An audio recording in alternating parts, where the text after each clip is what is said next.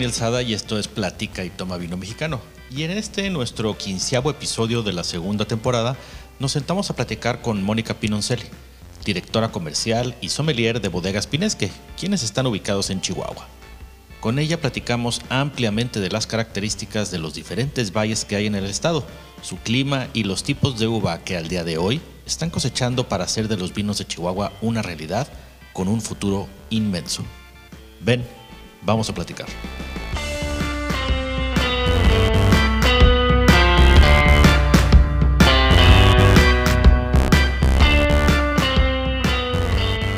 Mónica Pironcelli, bienvenida a Platica de Toma Vino Mexicano, ¿cómo estás? Hola Dani, muy bien, muchas gracias por la invitación. Pues aquí con grandes distancias desde Chihuahua hasta Monterrey y pues que todo México nos esté escuchando y fuera de México esperamos que también. De hecho, sí nos escuchan fuera de México. Al rato platico acerca de eso, fíjate. Eh, pues un gusto tenerte aquí. Eh, me gustaría, como siempre, empezar para que la gente te conozca. Eh, bueno, ya saben que eres de Chihuahua y que estás en Chihuahua. Y ahorita vamos a hablar acerca precisamente y muy exclusivamente de los vinos de Chihuahua. Pero primero es este que nos digas un poquito de quién eres y dónde estás en el esto del vino de Chihuahua. Claro que sí, pues bueno, mira, no, Mónica Pinoncelli, mucho gusto originaria de Chihuahua, nacida en Cuernavaca, Morelos, pero toda mi vida he vivido aquí en Chihuahua. Eh, estudié comunicación organizacional, soy licenciada en comunicación organizacional y eh, a través de los años, pues el vino era un hobby de mi papá, de la familia, básicamente. Entonces esto me llevó a que posterior a, a mi carrera, mi licenciatura, hiciera algunos diplomados en cuestión de vino, de viticultura y finalmente en el 2018 hice mi, máster en viticultura y enología en la Universidad Politécnica de Madrid y también mi certificación como, como sommelier. Pues he estado en varios cursos en Chile, en Argentina, etcétera. Pero pues básicamente este, de ahí viene mi formación. Yo estoy encargada en Pinesque de todo lo que es el área comercial y enoturística. Como te comentaba, pues eh, es una empresa familiar Pinesque. Nosotros empezamos a hacer vino en 1992 como un hobby de la familia, tenía nada más seis años yo. Entonces crecí básicamente en el mundo del vino, pero mucha gente me pregunta que por qué no estudié como carrera enología. Pues le digo igual que no estudié para ser chef, no estudié gastronomía, era algo que había en mi casa, era una actividad común, al igual que hacer comida o preparar postres o conservas como tenemos la costumbre de hacerlo pero este, pues el año en que decidimos hacer nosotros del 92 al 2009 no vendimos ni una sola botella, era para puro consumo en la casa, se invitaba a familiares, amigos, nosotros aprendimos de unos italianos aquí en Chihuahua elaborar vino, entonces era básicamente esa tradición familiar en la cual pues nos juntábamos una vez al año, nosotros le dábamos el seguimiento todo el año, ¿verdad? Pero sí había gente que venía nada más ese día en el que procesábamos, entonces pues, se va desarrollando eh, el año en que yo me graduó de carrera es el 2009, el año que decidimos empezar a hacer esto de forma comercial porque la gente nos lo pedía y pues es por eso que también no estudié enología anteriormente. Pasan los años y se constituye Pinesque ya a partir formalmente, de hecho, el día de ayer, no, antier, cumplimos 10 años de estar constituidos, pero 11 años produciendo ya comercialmente. Entonces, pues somos una de las vinícolas más antiguas. Como te digo, yo estoy encargada de todo el área comercial, tanto en Chihuahua como a nivel nacional y un poquito que estamos desarrollando ahorita el área enoturística. Oye, a ver, tienen ya, pues ya 10 años, este, suenan pocos o suenan, son, son bastantes, en realidad es más de una década lo que ya llevan ustedes produciendo vino. Este, pero primero vamos a, a sentarnos bien en dónde estamos, que es Chihuahua, y cómo es el clima o cómo es la tierra? Bueno, ¿cómo es el clima y cómo es la tierra? ¿Cómo son los viñedos en Chihuahua? Mira, Chihuahua es el estado grande, como se nos dice aquí en México. Para que se den una idea, Chihuahua es casi del tamaño, es un poco más pequeño de lo que viene siendo todo España. Entonces, para que hagamos más o menos cuentas de qué tan grande es. Eh, por este gran territorio que tenemos, eh, tenemos diferentes altitudes. Bien, no estamos nosotros dentro de la franja vitivinícola en la zona, si nos vemos la franja vitivinícola en Europa, no estamos dentro de esa franja, sí contamos con otras características como altitud, que este, alrededor de por cada 100 metros de altitud eh, que tenemos sobre el nivel del mar vamos a tener una variación térmica de 0.6 grados centígrados. Entonces, eh, ese es el primer punto. No estamos dentro de la franja, pero esa altitud nos ayuda a contrarrestar las temperaturas y tener condiciones adecuadas. Segundo punto importante, eh, cuando se hizo esto de la franja vitivinícola, se hicieron algunos estudios donde eh, dos, dos investigadores, Amerin es el que más conocido, Winkler, bueno, Winkler es más conocido, em, básicamente ellos dividieron esta franja vitivinícola en cuestión de zonas por horas calor. Se van sumando la cantidad de horas que se tienen y en base a esto se crearon cinco zonas, siendo la zona 1 la zona más fría, temperaturas más bajas, podemos pensar en el norte de Francia, en algunas partes del sur de Alemania, que son zonas frescas, eh, las cuales tenemos una duración del periodo, o sea, el tiempo que estamos arriba de 10 grados, que es cuando la planta puede desarrollarse, y eh, las, la secciona en base a eso. Entonces tenemos zona 1 muy fría, zona 5 las más cálidas. Chihuahua, por su amplio territorio, y su diversidad que tenemos desde barrancas, desiertos, eh, muchísimos tipos de climas, eh, contamos con las cinco zonas. Entonces, Chihuahua como tal, no lo podemos sectorizar dentro de una zona nada más. Tenemos la región de Delicias, este, por ejemplo, Chihuahua, Aldama, que son zonas que entran dentro de las zonas 4 o 5, o nos podemos ir a zonas como Casas Grandes, Namiquipa, Satebó, Guerrero, Cuauhtémoc, que andan dentro de las zonas 2 y 3. Entonces, tenemos zonas muy adecuadas en cuestión de temperaturas y de periodos de amplitud de varios eh, meses para que la planta pueda brotar, crecer, desarrollarse, eh, tener la floración, el fruto, el cuajado del fruto, su maduración y lo que es muy importante, que posterior a la cosecha tengamos un periodo de 3 a 4 semanas para que la planta pueda guardar esas reservas y despertar correctamente el año siguiente. Entonces tenemos esas zonas adecuadas para un Cabernet Sauvignon que alcance una maduración técnica eh, en cuestión de azúcar, de acidez correcta, pero también maduración fenólica en cuestión a la maduración de la cáscara y sobre todo de la semilla que es la que nos va a aportar esos taninos verdes y jóvenes o esos taninos maduros que la cáscara pueda... Eh, aportar bastante al vino, soltar todos esos aromas, esos colores, todos esos compuestos que tenga muchísimo más fácilmente. Mientras que en las zonas frías podemos desarrollar variedades como una Pinot Noir, porque este, va a crecer lentamente, va a madurar lentamente y esto nos va a llevar a que este, tengamos una calidad muy, muy importante en las, en las uvas. Además de tener esas cinco zonas, Chihuahua también tiene un beneficio, que es la amplitud térmica. Esta se basa básicamente en ver qué tanta variación hay entre la temperatura más alta y la temperatura más baja por día. Nosotros, Chihuahua, andamos cercanos casi siempre a los 15 grados de amplitud térmica. ¿Esto qué nos da? O sea, podemos tener altas temperaturas para que la planta trabaje, madure, incluso llega un punto en el cual va a llegar a un punto de estrés porque podemos alcanzar temperaturas de hasta 38, 45 grados, en donde la planta va a cerrar sus estomas, se va a estresar y este, va a ir concentrando todo en pocos racimos.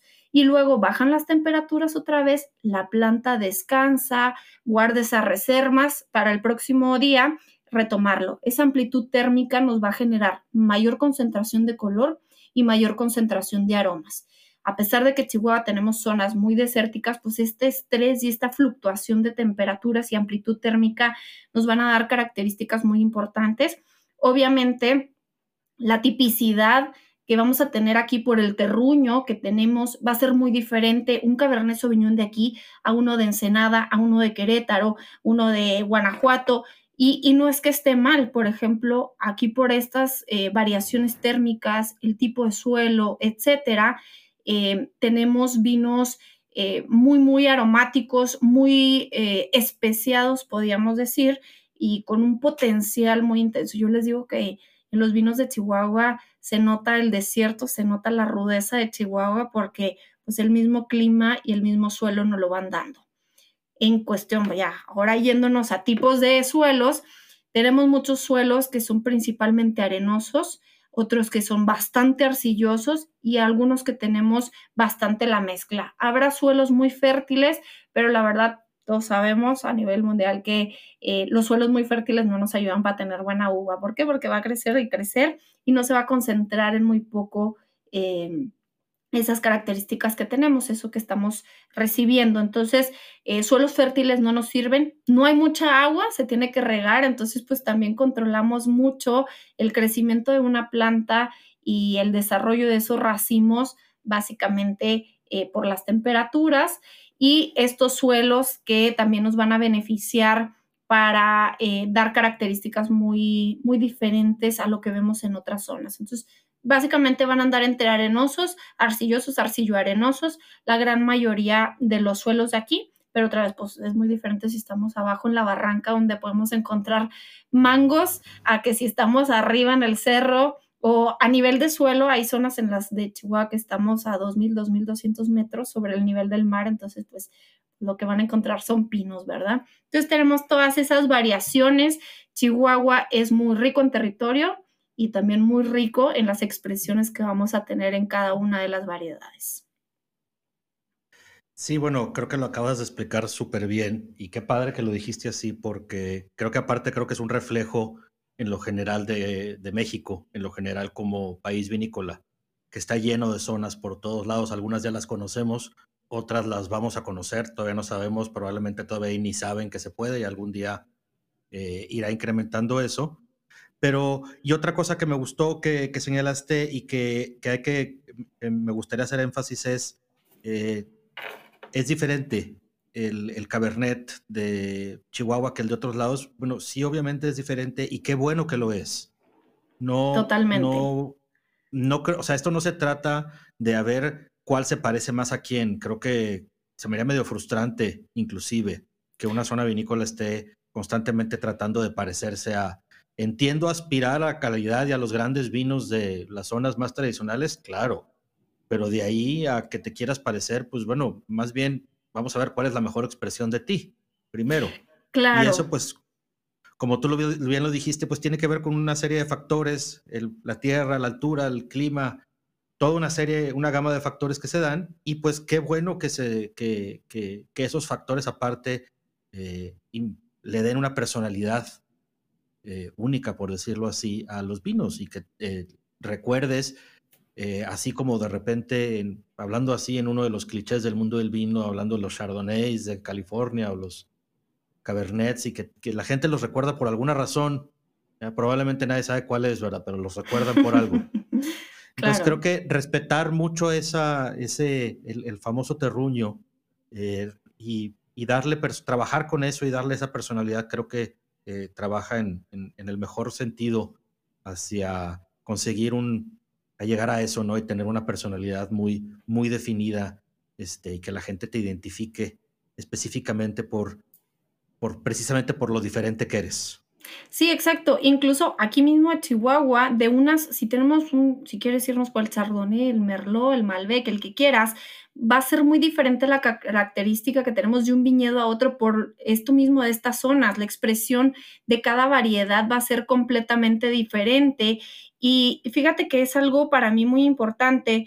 Eh, soy sommelier, estoy metida en el mundo del vino desde los seis años, pero justamente antier estábamos en una cata y decían, no, no, es que la tipicidad de la variedad y no sé qué, le digo, es que a mí en lo personal no me gusta. Sí, sí sabes la tipicidad, por ejemplo, un Cabernet Sauvignon, que sabemos que es una uva que nos va a dar un vino con volumen, con cuerpo, con presencia, un poquito más ruda, más rústica, que se puede afinar con una barrica, etcétera. Pero les digo, es que a mí no me gusta que me encasillen de que, oye, es que, que sea piracínica, que tiene ese aroma a pimiento morrón verde, por ejemplo, que es algo muy característico de aquí de Chihuahua. Por más madura que esté la uva, un Cabernet Sauvignon va a ser piracínico.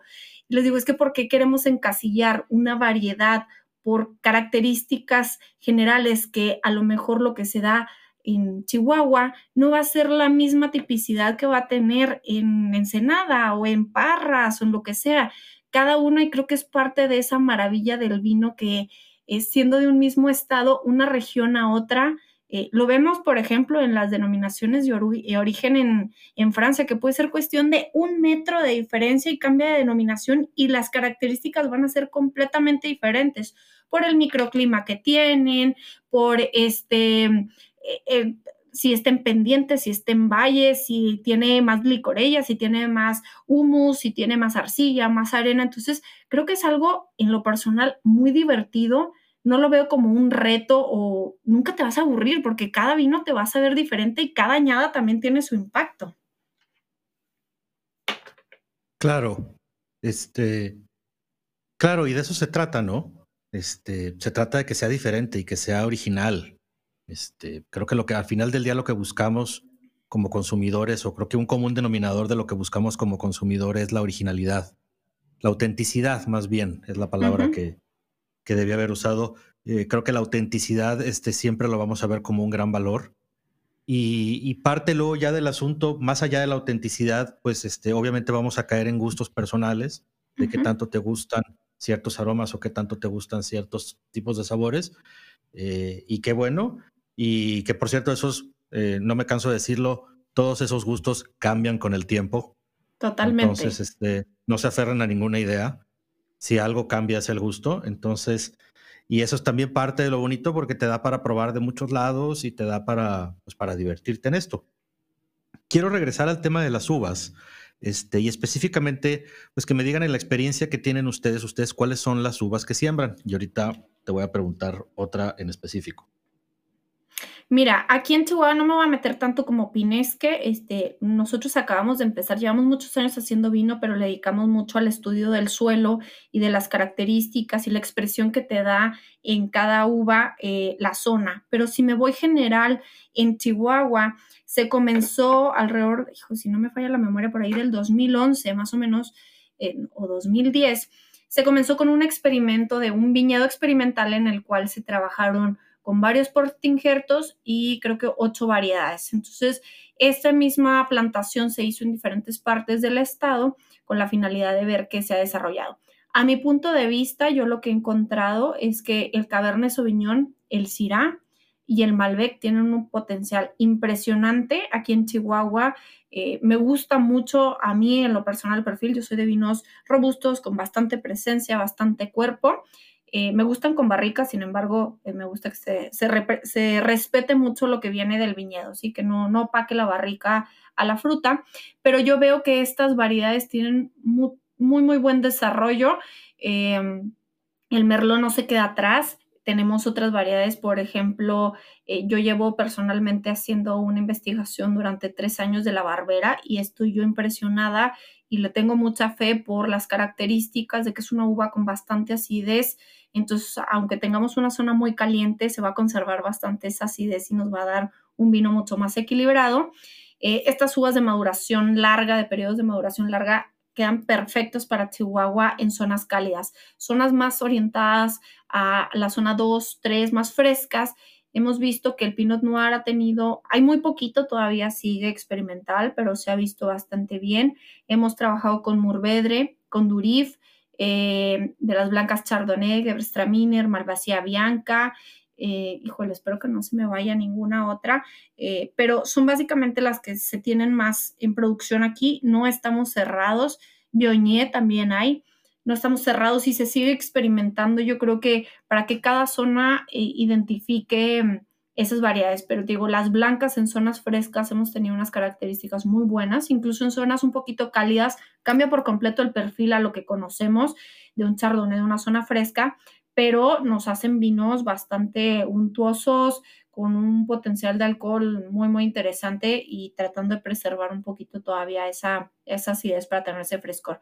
Entonces, sí hay muchas variedades, todavía sigue en periodo experimental, pero para mi gusto, las más tradicionales, que son con las que se inició, están produciéndose muy, muy bien. Les digo, ah, tempranillo también me faltó, tempranillo se está plantando. Yo todavía no encuentro una zona de Chihuahua que me encante el tempranillo, pero hay mucha gente que sí le ha gustado el tempranillo de Chihuahua. Entonces, varía mucho de, la percepción de cada quien, pero creo que eh, todavía el tempranillo puede encontrar una zona eh, más adecuada aquí en el estado de las que ya se han explorado. Oye, y para seguir en las uvas, eh, ¿qué es lo que están, no estoy seguro, la verdad, si ya empezaron a cosechar en Chihuahua o qué tanto, qué tan avanzados van, eh, pero qué es lo que están encontrando este, en este año? Fíjate que ya hay viñedos de más de 12 años, ya hay una gran producción, hay algunos viñedos de 75, 70 hectáreas por ahí. Este, se está dando un crecimiento importante, al menos pines que utilizamos 100% uva chihuahuense desde el 2010. Y este, digo, se van, van creciendo, se han ido probando nuevas variedades este año ha sido bueno, tanto el año pasado como este se nos adelantó en algunas zonas, las zonas cálidas, la cosecha alrededor de tres semanas. Entonces sí fue así como que, ah, caray, nosotros íbamos a empezar a muestrear y ya eran casi casi de los últimos muestreos que teníamos que hacer porque em, brotó temprano. Este año no tuvimos heladas tardías, no tuvimos granizo y las lluvias, pues justamente ayer empezó a, llover un día, ¿verdad? No, no ha llovido mucho, pero normalmente en algunas zonas aquí en Chihuahua la época de lluvias es época de cosecha y si llueve no podemos cosechar, contrario a todos los agricultores que nos han de querer ahorcar a veces porque decimos que todavía no llueva, por favor, hasta que cosechemos, pero este, se ha visto muy buena cosecha, el año pasado tuvimos muy, muy buena eh, uva, excelente calidad, pudimos controlar la acidez, que, se, que, tuviéramos todavía acidez, cosechamos nosotros a los 24 bricks, hubo algunos viñados que se descuidaron y sí se les fue hasta los 27 bricks, porque es muy fácil conseguir el azúcar aquí, es más difícil preservar la acidez, pero la verdad es que estos dos años hemos tenido muy buenas cosechas. Chihuahua por sus características climáticas, creo que, en un futuro va a ser muy interesante. Hay muchas vinícolas a nivel nacional que están utilizando uva de Chihuahua, eh, que no tienen nada de malo, ¿verdad? Qué bueno que utilicen uva mexicana, porque Chihuahua todavía está muy pequeño en cantidad de vinícolas para procesar.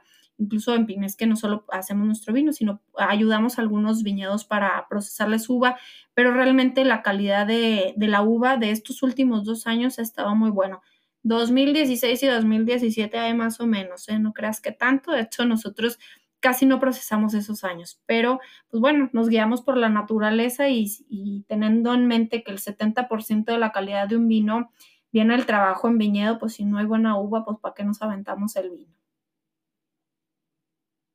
Claro, no, pues es que si no hay buena uva, no, no, tenemos nada que hacer. Así este, es. De ahí parte todo. Eh, Ustedes en Bodegas Pinesque, ahorita, eh, ¿cuántas etiquetas están produciendo? Mira, este, tenemos nuestro vino top que se llama Gastone de María en honor a, los que nos enseñaron a elaborar vino. Ellos ya fallecieron, pero bueno, fue nuestra primera añada que sacamos, la 2015. Eh, nuestro vino emblemático que es el 5 de Pinesque, que también es tinto. El Expresiones de Chihuahua y acabamos de lanzar un nuevo vino que se llama Tin Marín. Un poco loco el nombre, pero bueno, este, buscamos un vino muy común, y eh, muy fácil de tomar para la gente que, busca un vino para diario. Contamos con un rosado que se llama Sinforosa, siempre buscamos representar un poquito o México o nuestro estado con los nombres, con el estilo de los vinos. Y tenemos dos vinos blancos, uno seco, que se llama Triada, por las tres culturas que tiene el estado de Chihuahua, y eh, uno que se llama Peach, que es un vino de mesa aromatizado que lo usemos para aquellos principiantes eh, que buscan un vino dulcecito y sobre todo aquí en Chihuahua con estos calores, es un vino más como de postre porque se le añade un poquito de concentrado natural de durazno, que el durazno es otra de las frutas que se producen mucho aquí en Chihuahua. Oye, fíjate que casualmente tengo aquí a mi lado un Expresiones de Chihuahua 2018 de ustedes, que es un tempranillo Merlot Durif. Así es. ¿Qué me, puedes platicar de este? Pues mira, te platico primero. lo voy a probar, fíjate. Eres de los afortunados porque ya se acabó esa añada.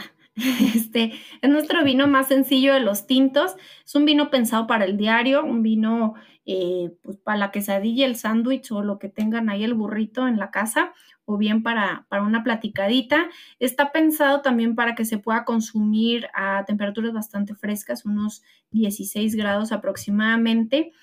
Y esta uva se llama Expresiones de Chihuahua, este vino, porque utilizamos uva de diferentes regiones del estado y por eso se llama Expresiones. Expresamos un poquito lo que son varios terruños del estado. Entonces, eh, digo, es un vino muy sencillo, muy amigable, a pesar de que es seco y tiene esa pequeña acidez que nos da un frescor muy agradable que nos permite enfriar un poco el vino, porque pues aquí ahorita, hoy, hoy amaneció fresco, pero ahí eh, antier estuvimos a 41, 42 grados, entonces pues sí nos ayuda mucho para no estarnos tomando un, un bancho, mejor nos tomamos nuestro vino un poquito más fresquecito, que al cabo que a los 10 minutos ya subió unos 10 grados más o menos. Entonces es un vino de, de entrada a los vinos secos, pero sin dejar de ser bastante amigable. No sé qué te pareció. A ver, échale la crítica constructiva, por favor.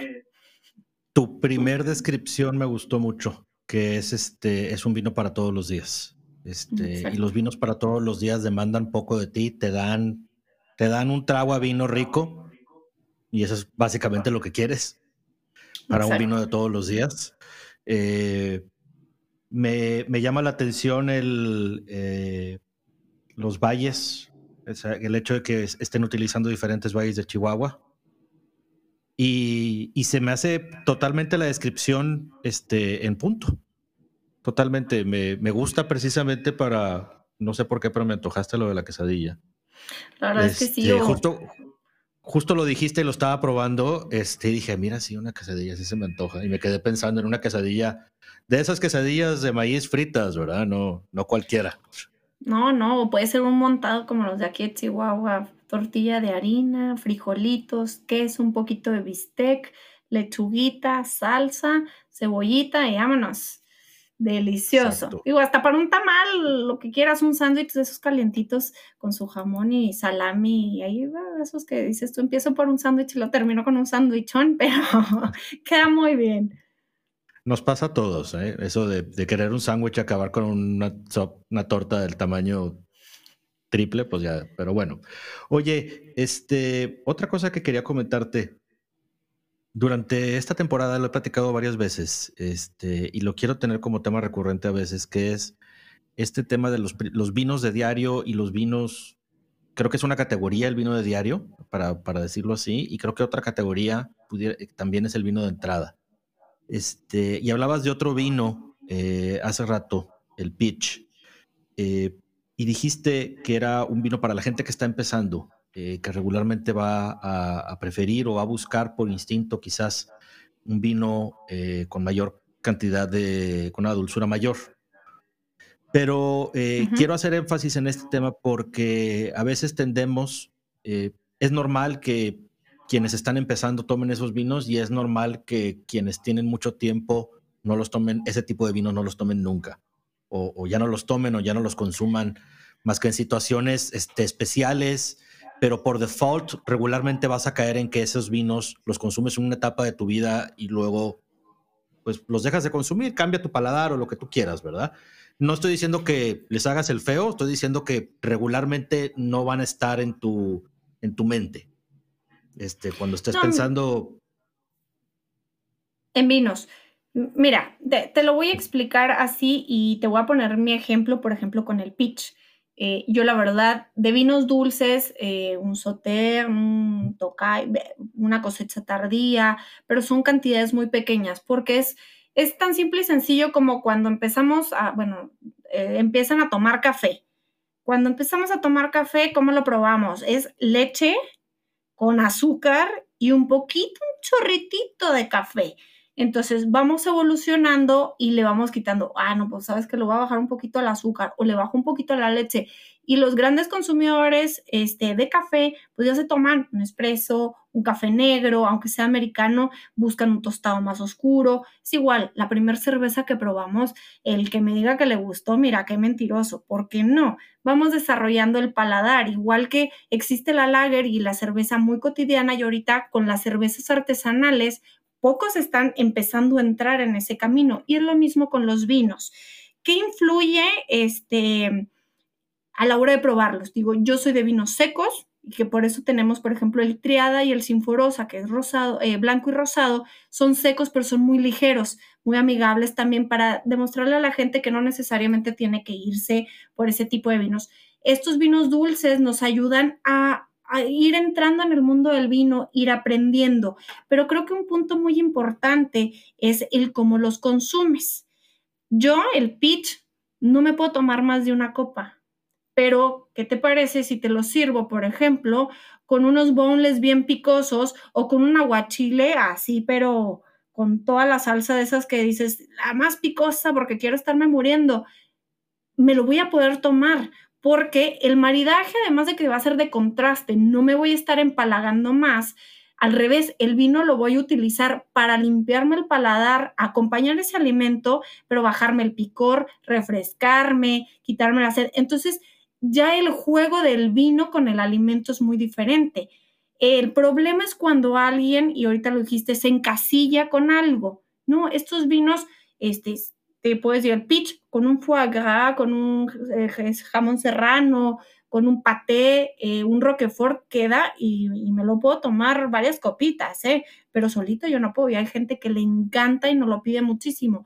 La, cuestión aquí es seguirse aventurando y identificar con qué lo estamos eh, maridando para una platicadita, pues a lo mejor una ensalada frutal con un poquito de queso de cabra, chile quebrado, pues te va a cambiar la percepción y eso yo creo que es la maravilla del vino, que en ocasiones grandes conocedores encasillamos algunos vinos porque si no es dulcecito no me gusta, pero si le cambias y lo pones un maridaje, pues a lo mejor, oye, sí, sí se acepta. Entonces no tiene nada de malo.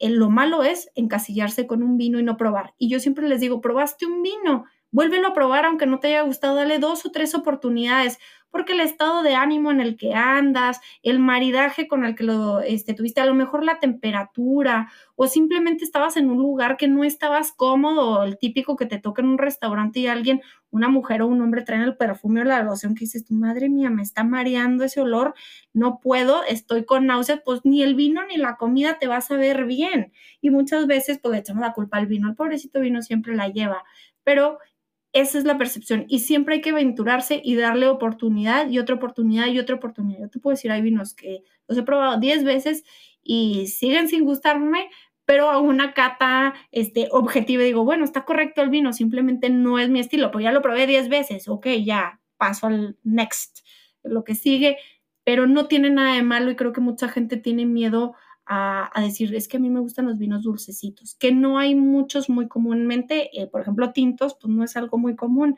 en la industria del vino, pero no tiene nada de malo, es algo completamente aceptable y tanto conocedores como no conocedores debemos de saber apreciar ese estilo de vinos.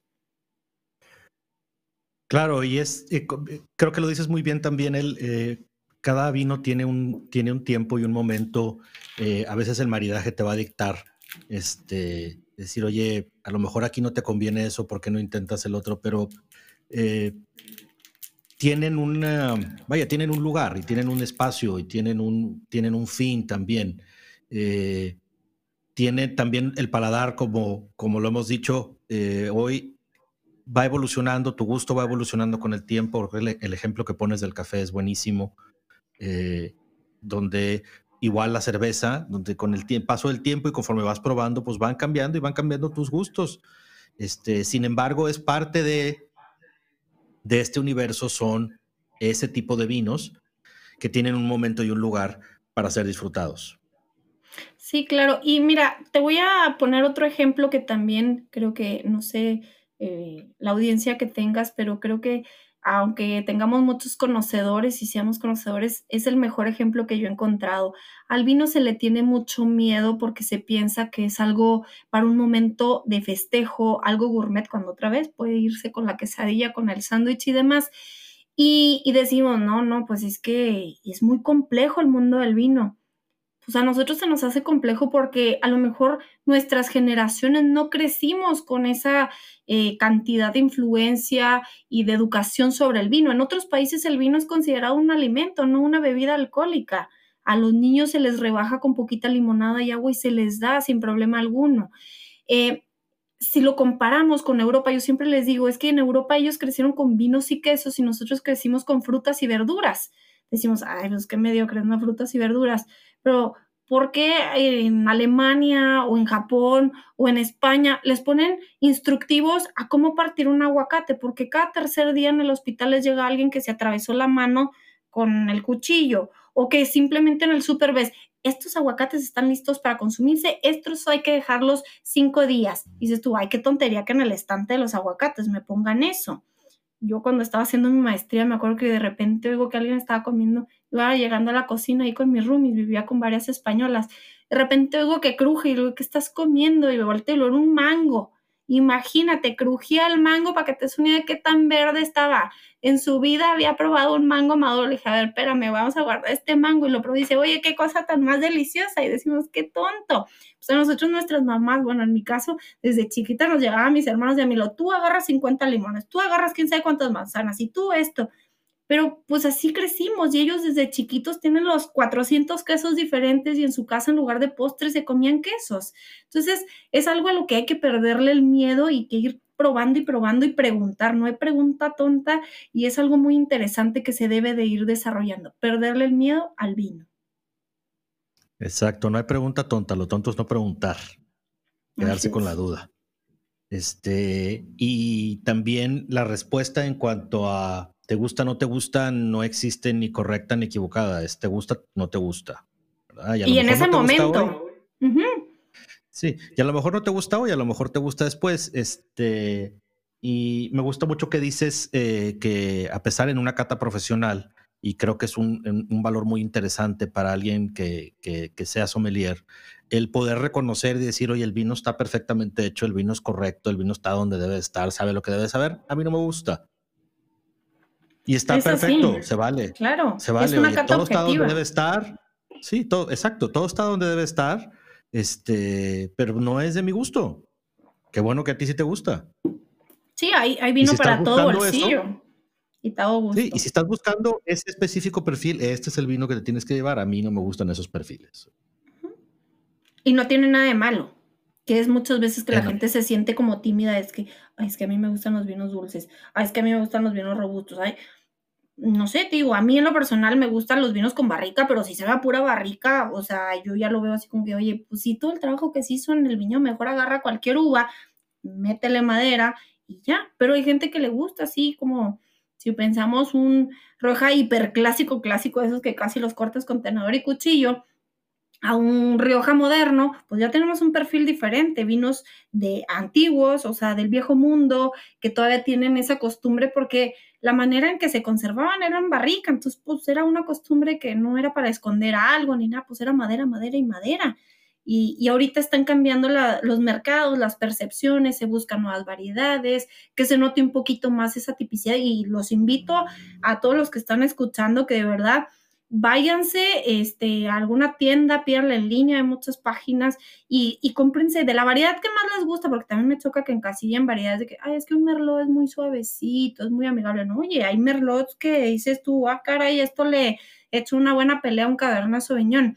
Entonces, cómprense de la variedad que quieran, sin barrica, de preferencia de diferentes zonas, y abran todas las botellas al mismo tiempo, inviten gente, bueno, ahorita no inviten mucha gente, pero este, pruébenlo a la par, no es de, borrachos, es con educación para educarnos, y van a ver cómo cambian esos aromas, tratando de que sea más o menos de la misma añada y sin barrica, para que vean la diferencia. Si pueden de todo México, o si no, pues ya váyanse internacionalmente, y la verdad es que es, es pura educación. Para ser buen catador de vino, hay que calificarse, hay que probar, probar y seguir probando. Exactamente, y es hasta que pruebas que sabes si te gusta o no te gusta. La verdad es que, digo, a veces le podemos hacer el feo o no nos puede llamar la atención. Casi siempre en este mundo, sobre todo cuando no conocemos y vemos una pared de vinos que, te asusta. Puede ser muy intimidante. Sí, puede ser súper intimidante, ¿verdad? Porque estás viendo cosas que reconoces sabes perfectamente que es vino tinto, por decir. Este, ahí hay unas banderas y te dicen, pues, que, de qué país es, ¿verdad? En el mejor de los casos. Y luego ves una serie de etiquetas que medio puedes leer. Este, sin embargo, no necesariamente quiere decir que, que lo leas, no quiere decir que tu cerebro en ese momento identifica el sabor de lo que está viendo, ¿verdad? No es lo mismo decirte eh, la palabra ribeye y tu cerebro inmediatamente se va al mejor ribeye que ha comido y, bajas ese sabor, por decirlo así, a que te digan Pinot Noir. Sí. O, pues incluso hay pues algunas que ni dicen, o sea, por ejemplo las de, o sea, Rioja, y lo, ¿qué variedades? Ay, caray, esto no dice qué variedades. Sí, o, Burdeos, Borgoña y todo, dices, bueno, pero ¿y ahora qué hago? O sea, tu cerebro no puede, entonces es súper abstracto el asunto y creo que parte, es parte de lo intimidante, ¿verdad? Y a veces la misma etiqueta, ante tanta confusión, pues de la vista nace el amor, ¿verdad? Y la, que te llame la atención, el cruce de la que te gustó más entre lo que estás dispuesto a pagar, va a acabar siendo la botella que vas a agarrar de una pared de donde no conoces a ni uno. Sí, y ahora imagínate en un restaurante con la carta sin fotitos. Sí, sí, la carta que es una lista donde vienen nombres y precios, pues la realidad es que este a menos que elijas el a menos que, elijas el segundo menos caro, digo, el segundo menos barato, que, aparentemente es uno de los este, estándares eh, normales, pero fuera de eso vas a elegir este, en base a lo que estás dispuesto a pagar. Sí, y si llegas a conocer algo, pues te vas con lo que conoces. Sí. Cruce con eso. ¿Cuáles conozco de los que estoy dispuesto a pagar? Pues, o cuáles me suenan, y, ahí le vas a dar, ¿verdad? Pero parte de este asunto es precisamente probar. Entonces, este, si, si, si sirve de consuelo, así es el mundo del vino en general, es abstracto, este, dice poco, aunque traten de decir en la etiqueta, la realidad es que hasta que lo pruebes vas a saber. O sea, la etiqueta puede decirte, puede describir, a veces describen a mucho detalle cómo puede ser algo y a lo mejor tu paladar no va a percibir necesariamente eso. No, por conocimiento, por falta, o sea, por lo que conoces tú y, no porque estés menso ni nada, sino porque realmente, si yo te digo, es que me recuerda el saque, me van a decir muchos, ni en mi vida he probado el saque, no sé qué, o si un japonés le digo el piloncillo, pues se va a quedar igual. Pero sabes que también es muy importante que a veces no consideramos cuándo fueron escritas esas notas de cata. Si ese vino salió, es un 2000, no sé, digamos, 17, y lo sacamos a la venta en el 2020, pero yo estoy comprando ese vino en el 2025, híjole, tenemos una amplitud de cinco años de diferencia de cuando se escribieron esas notas de cata a cuando lo estás probando. Igual que las medallas. Oye, ¿en qué año se le otorgó esa medalla? El vino es un ser vivo y va a ir evolucionando. Entonces también es eso que no hay que encasillarse, hay que disfrutar, hay que tratar de, a la hora de que cates un vino, yo siempre les digo, es que, a ver, piensa, ¿qué, ¿qué, quería hacer con esto del enólogo? ¿Qué te quería decir? ¿Para qué momento? Nosotros en nuestras etiquetas, ahí si ves la botella, incluso hasta recomendamos música, ¿sí? Creo que la expresión dice el corrillo de Chihuahua, si no me falla la memoria, porque queremos representar nuestro, nuestro terruño. Entonces, hay una serie de cosas que te van a llevar y, oye, a ver, tú no te dejes llevar, ¿te gustó o no te gustó? Pero a ver, ¿qué trató de hacer el enólogo? ¿Para qué momento? ¿Para disfrutarlo solo, acompañado, para una fiesta, para celebrar, para una cena tranquila, en casa? ¿Para qué? Para que cada vino está hecho para ciertos momentos y, y, ciertos gustos. Otra vez, hay gustos para vinos para todos los gustos y para todos los bolsillos. Entonces, simplemente hay que disfrutar el vino. Exactamente. Pruébenlo, eh, aunque no es necesario, te conviene probarlo con comida. Este, aunque no es necesario, y esta es una cosa de las que he aprendido en, la, en, esto de la cuarentena, estar en casa, no necesitas estar con gente. No, no, este, para nada. Un vasito de agua al lado este puede ayudar, ¿eh? Eso sí, eso yo creo que lo único que yo les diría que sí siempre es tratar de tomar cuando menos la misma cantidad de agua que de vino. Está en tu mejor interés por distintas razones. Eh, si puedes el doble de agua que de vino, mejor aún. Este es lo mejor que puedes hacer. Y si le sumas la comida este y una buena plática, uy, chulada. Ya estás del otro lado, ¿verdad? Pero sí, volviendo al tema este de probar, y este, y creo que en Toma Vino Mexicano, que yo, es una de las cosas que yo quiero más que todo, por no decir que casi el objetivo principal es prueba. Por lo que tú más quieras, prueba, prueba de donde quieras, este, nosotros en lo particular decimos que pruebes de México, pero prueba. Este, eh, también prueba de otros lados porque hay que saber, el, mundo ofrece muchas cosas, es la verdad, y, la única manera de ir eh, robusteciendo tu paladar y, depurando tus gustos, pues es probando y entre más puedas probar, mejor. Creo que tú recomendaste algo muy padre, que es la, mejor de todas, que cuando te puedes juntar con gente, que cada quien lleve una botella diferente. Este, yo recomendaría incluso abrirlas al mismo tiempo, probar sí, totalmente. poquito. probar poquito cada quien de cada uno para identificarlo nada más. No se trata de ver cuál te va a gustar y luego empezar de una en una. Pónganle un orden y váyanse de una en una, este, pero sí probarlos, este, porque eso es la única manera y creo que es de las mejores maneras. Es que mejor que vas a una fiesta y puedas probar cuatro o cinco vinos, ¿verdad? Claro, y puede ser... a casa de alguien no, que puedes juntarte, o sea, en algo, ni siquiera una fiesta. Oye, vamos a juntarnos, vamos a probar y haces tu mini club de cata. Aunque no conozcan mucho, pues ahí le, le investigan, han de conocer a alguien que les sea un poquito el vino, pero el que ustedes lo estén probando a la par todos, que yo siempre les digo, irse la cata al mismo tiempo. A ver, vamos a ver el color de todos primero, vamos a ver las lágrimas de todos. Ahora vamos a olerlos a copa quieta, ahora vamos a oxigenarlos y los vas y vas teniendo ese punto de comparación. Si tú pruebas un vino y lo pasa un mes en que pruebas otro, espero que sea que todos los días prueben un vino mexicano con moderación, pero este vas teniendo a la hora que pruebas varios al mismo tiempo vas a ir teniendo ese punto de comparación de decir, oye, es que este tiene muchas acidez, este tiene poca. Ah, ya entendí. Oye, este tiene más cuerpo, este no tiene cuerpo. Pues si pruebas separado, es muy difícil que vayas teniendo esos puntos de comparación. Y sobre todo que normalmente degustamos el vino, no lo catamos. Hay que darle unos minutitos para catarlo y como dices tú, ahora sí, ya probamos todos a conciencia, ahora sí, a degustar y a disfrutar con la plática y la comida. Esa es precisamente la palabra, a conciencia, que esa es la diferencia entre catar y degustar. Es que catar eh, eh, es un poquito más, por decirlo así, se trata de estar más consciente de lo que está sucediendo. Este, ser un poquito más este, consciente de los aromas, de lo que estás viendo y sobre todo de lo que estás probando. Sin juicios. Este, es, nada más, como te digo, analizar el vino, qué, cuál es su estructura, qué cualidades tiene, qué nos quiso decir el enólogo y ahora sí, degústalo. Oye, este no me gustó para nada pues órale, bríncate a la otra botella, no hay problema. Se vale, se vale y se vale que no te guste, se vale que te guste. Este, hay cualquier cantidad de combinaciones en eso, ¿eh?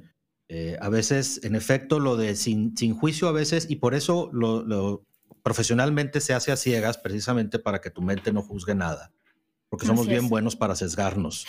Este, vemos una etiqueta, vemos un nombre. Este, yo conozco gente que como digo, todos conocemos gente que no le cae bien a alguien. Entonces, en el mundo del vino es, conoces, ah, yo conozco a la persona que es ese vino, no me cae bien, no me gusta el vino. Este, y lo haces realidad. Este, la verdad es que la mente se encarga de que no te guste, si ese es el caso. Este, y, y no lo disfrutas. Conozco personas que han tenido el profesionalismo de decir, no me cae bien esa persona, el vino está bien bueno. Sí, claro. Y bueno, pues eh, es que una cosa es diferente a la otra, ¿verdad? Pero no hay que dejarnos de, de, que nos, de, tomar juicios antes de, valga la redundancia de, usar la palabra tomar, pero antes de hacer el juicio acerca del vino, hay que probarlo, hay que catarlo este, a conciencia y luego ya probarlo eh, y degustarlo y disfrutarlo. Y, y, y, a lo mejor mientras vas por ahí de la segunda copa, que ya por ahí de la, mitad de la segunda copa ya estás en degustación, disfrutar. Claro. Ahí a lo mejor detenerte unos 30 segundos y decir, sí, sí me está gustando este vino. Y por esto, o, sea, o, sea, detenerte a observar el momento, por decirlo así. Sí, en retrospectiva, oye, a ver, sí es cierto. Sí, lo estoy disfrutando por esto, esta copa, ver la botella de vino, pues ya si quieres tomarle la foto y acordarte o, qué sé yo, guardarla en el app que uses o en, no sé, lo, que, lo que sea que haga, que seas un poquito consciente de decir, oye, estoy disfrutando esto, qué padre, este, y reconocer, aunque sea con esos segundos eh, de conciencia, lo que está sucediendo. Claro, y no solo lo que está sucediendo, sino todo el trabajo que hay detrás de ese vino. Muchas veces decimos, ah, me gustó, no me gustó X, ya. O hacemos un comentario malo eh, de los vinos. Yo, por ejemplo, les digo mucho a los sommeliers, oigan, o sea, qué chido ustedes nos ayudan a promover el vino, etcétera, pero cuando hacen comentarios eh, desagradables, pueden decir, oye, este vino está correcto, no me gusta, no es mi estilo, pues mejor ni lo promociones, pero si te van a preguntar, oye, ¿cuánta gente hay en el campo para que un viñedo te dé frutos son de 3 a 6 años. Ya tienes el viñedo, ahora procesar el vino. Hay vinos que tardan 4 o 5 años en la bodega en proceso antes de que salgan al mercado. O sea, hay mucho trabajo detrás que si no te gusta, pues simplemente mira, ok, no es mi estilo de vino, se puede decir muy polite. Yo soy más de esta bodega, soy más de este estilo de vinos, más de estas variedades, pero creo que este, alguien va a apreciar ese vino por muy económico, por muy caro que sea, también el conocimiento y el paladar que tengamos tan desarrollado nos va a, dar algo a entender. Y esos segundos que tú dices de que alguien se dedique a catarlo, a, decir, ok, si lo estoy disfrutando, qué chido, todo el trabajo valió la pena, porque por esos segunditos que una persona le esté dedicando un vino, de ponerle atención realmente, no nada más echárselo. Es como cuando le echamos muchas ganas a la cocinada. Lo que te digan, eh, pues estaba, sí, sí, estaba, bueno. Y dices tú, oye, no manches, llevo tres días haciendo esto, todo el día preparando para que comas súper rico. Yo esperaba un, oye, qué increíble, está padrísimo. ¿Sí o no? A ver, ¿a ti qué te gusta cocinar, Dani? Y si dices, oye, échame la mano, dime por lo menos una palabra bonita porque me la fregué todo el día. Entonces es parte de esos segunditos que le dedica a cada persona, aunque el enólogo, el viticultor, el comerciante no se dé cuenta, crean que para nosotros es una satisfacción el, decir, oye, alguien está pidiendo el vino. Cuando nos mandan así fotos a mí de que de repente yo controlo a veces, manejo las redes sociales de la bodega en ocasiones y que mandan una foto de que alguien en su domingo está tomándose una botella de nuestro vino y digo, híjole, qué chido, o sea, todo el esfuerzo, esas desveladas, ese trabajo, estar cuidando al niño, al bebé que es el vino, y dices, qué chido, se, tomó la molestia de subir una foto y mencionarnos. dices, oye, ahí está, esos segunditos ya valió la pena todo el trabajo. Exacto, y fíjate, agregando precisamente a ese comentario, hay muchísima gente involucrada para hacer un vino, hay muchísima chamba involucrada, es mucho trabajo, dura todo el año, eh, no nada más es este, o sea, es cultivar la uva, es luego viene el proceso en el que están ahorita de cosecha, producir el vino, guardarlo, cuidarlo, luego venderlo, que es otro monstruo por completo. Y todo esto involucra regularmente a una buena cantidad de gente que literalmente se parte el, el, el, lomo para poder, para que nosotros podamos disfrutar de un momento, ¿verdad? Entonces, también agregarle ese momento de conciencia de decir, oye, qué padre, cuánto trabajo hay para que yo pueda hacer esto. Claro. Y así como que, pues, gracias, ¿verdad? Y pues gracias de vuelta, eh, porque pues sí, gracias, porque si, si no lo estuvieran produciendo, pues uno no estaría aquí disfrutando. Y agregar a un comentario que hiciste hace rato acerca de, de, cuando pruebas un vino y si el vino, pues el vino está bien hecho y no te gusta, pues no te gusta. Pues casi como decían desde hace muchas generaciones, ¿verdad? Si no tienes nada bueno que decir acerca de algo de alguien, pues mejor no digas nada. Y ya, eh, hay maneras de decir que no te gustó también, hay maneras de, de, estar en desacuerdo. Este, no hay necesidad de, de insultar ni de nada este, y ya, pues perfectamente te puede no gustar y todos podemos seguir siendo tan amigos como siempre. Claro. Sí, es, le digo, es, de disfrutar, ¿no? No de estarle echando el uno al otro. Cada zona tiene sus características y, y te irás más por una zona, qué chido, no importa. Le digo, yo siempre les digo, mira, si te gustó algún vino de Pinesque, consume Pinesque. Si no te gustó ninguno, no hay bronca pide algún vino chihuahuense. No, no encontraste a tiro ninguno. Pues vete por un vino mexicano. Si ya, hijo, le dices tú, de los miles de vinos mexicanos, no hay ninguno que te guste, pues órale, chútate uno, este, de fuera, pero no me digas que en México no hay calidad, ni no hay opciones, ni nada. Hay muchísimas cosas y, de verdad van evolucionando porque las plantas crecen, la bodega se va afianzando y va definiendo el perfil de sus vinos, las añadas, el clima no lo podemos controlar simplemente y, y es algo muy, muy padre. Entonces, este, pues síguele trabajando y a disfrutar lo que te gusta y lo que no, pues le pasas a la siguiente hoja. Claro, claro, ¿verdad? Oye, Moni, ya para empezar a, despedirnos, me gustaría nada más que me platicaras eh, rápidamente cómo envisionas tú en el futuro, no sé qué tan cercano o lejano quieras ver a Chihuahua en cuanto al vino. ¿Tú qué crees, qué tipo de vinos eh, va a estar ofreciendo este gran estado de México? Mira, Chihuahua creo que es un estado que ya ha demostrado en pocos años de producción la calidad que se puede tener.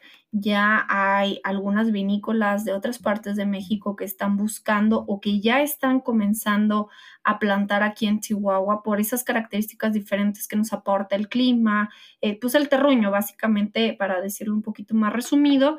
Y lo único que falta es un poquito de tiempo. Van creciendo los viñedos, van apareciendo nuevas vinícolas. También hay que tener en cuenta que pues eh, estamos también muy cercanos de Estados Unidos, pero muy lejanos de los puertos y muchas cosas vienen de Europa, los tanques, este, algunas eh, máquinas, etcétera, pero eh, se va desarrollando todo muy bien.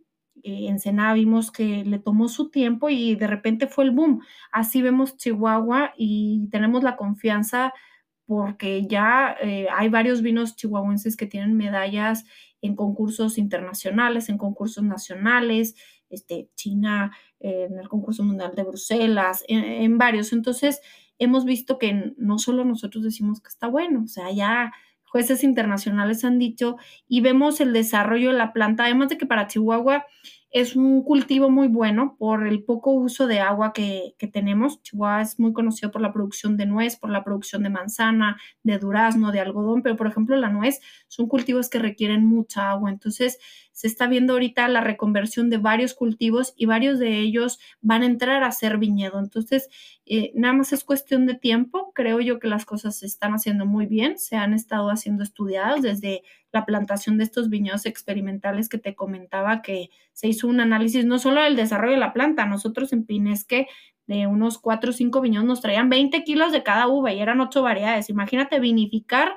8 variedades de 20 kilos, pues en garrafones de vidrio como lo hacíamos en el 92, 93, así, casi, casi pisándolo. Pero al final de tener esos vinos, pues pudimos comparar cada una de las zonas, comparar el potencial que tenía esas variedades en la zona. Entonces creo que eh, todas estas investigaciones y este tiempo que nos hemos tomado estos últimos años, que apenas Chihuahua está apareciendo en el mapa de producción de vino, eh, no han sido en vano, no nos han este, atrasado, más bien nos han ayudado a establecer las cosas bien desde un principio con apoyo del conocimiento que tenemos en otros estados que ya llevan varios años produciendo y, creo que no falta mucho para que se potencialice esto. Eh, a lo mejor no en rutas tan pegadas como en Ensenada lo vemos o en Guanajuato, porque pues Chihuahua otra vez es muy grande y muy diverso, pero creo que va a ser un estado muy rico en varias eh, expresiones de, variedades en, su territorio. Entonces, eh, yo lo veo que va muy bien, no porque sea de Chihuahua, pero ya se ha visto a nivel nacional y personas de fuera nos han dicho que, tiene muy buen potencial.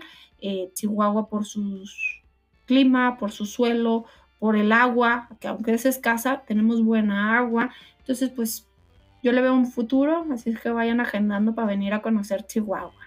Entonces, de que nos volvamos muy solicitados, ¿eh? Así debe de ser, ¿verdad? Moni, pues te agradezco mucho tu tiempo. Este, esta es la primera, no será la última vez que estés por aquí. Eh, te agradezco muchas vez, una vez más mucho tu tiempo que, este, y que nos hayas platicado y abierto los ojos un poquito más acerca de Chihuahua. Hay que a la siguiente hablar más específicamente de vinos o de uvas en específico. Este, y nos ponemos de acuerdo porque aparentemente tendrá que ser a distancia. Espero que no, que ya podamos viajar pronto para allá y mejor ahí en el viñedo grabar algo y probar directamente los vinos y si no, pues a distancia nos ponemos de acuerdo y ahí los vamos probando y platicando. No, nosotros encantados de recibirlos aquí en Chihuahua. Eh, de verdad, muchas gracias por el tiempo, por poder compartir con tu audiencia un poquito de lo que es Chihuahua, que sigue siendo desconocido, pero se acordarán de mí en algunos años, se acordarán. Y pues ya pueden conseguir vinos chihuahuenses en muchas plataformas, directamente con las vinícolas. Eh, pues en Pinesque estoy a la orden para lo que se les ofrezca, ahí en Facebook o en Instagram. Y, pues también con ustedes, ahí muy contentos porque ya, a ver, esperamos con ansias el próximo festival. Y, y muchas gracias de nuevo por este apoyo que se le das eh, como Toma Vino Mexicano, como Dani, a todo lo que es eh, los vinos mexicanos, porque crea, créeme que se hace una gran diferencia el que puedas acercar, aunque sea auditivamente, un poquito más a la gente a todas estas vinícolas. Es un gusto, la verdad, eh, y siempre lo será. Y pues bueno, pronto volvemos a platicar de vuelta y una vez más, este, muchas gracias Moni y no me queda más que decirte salud. Saludcita y nos vemos pronto.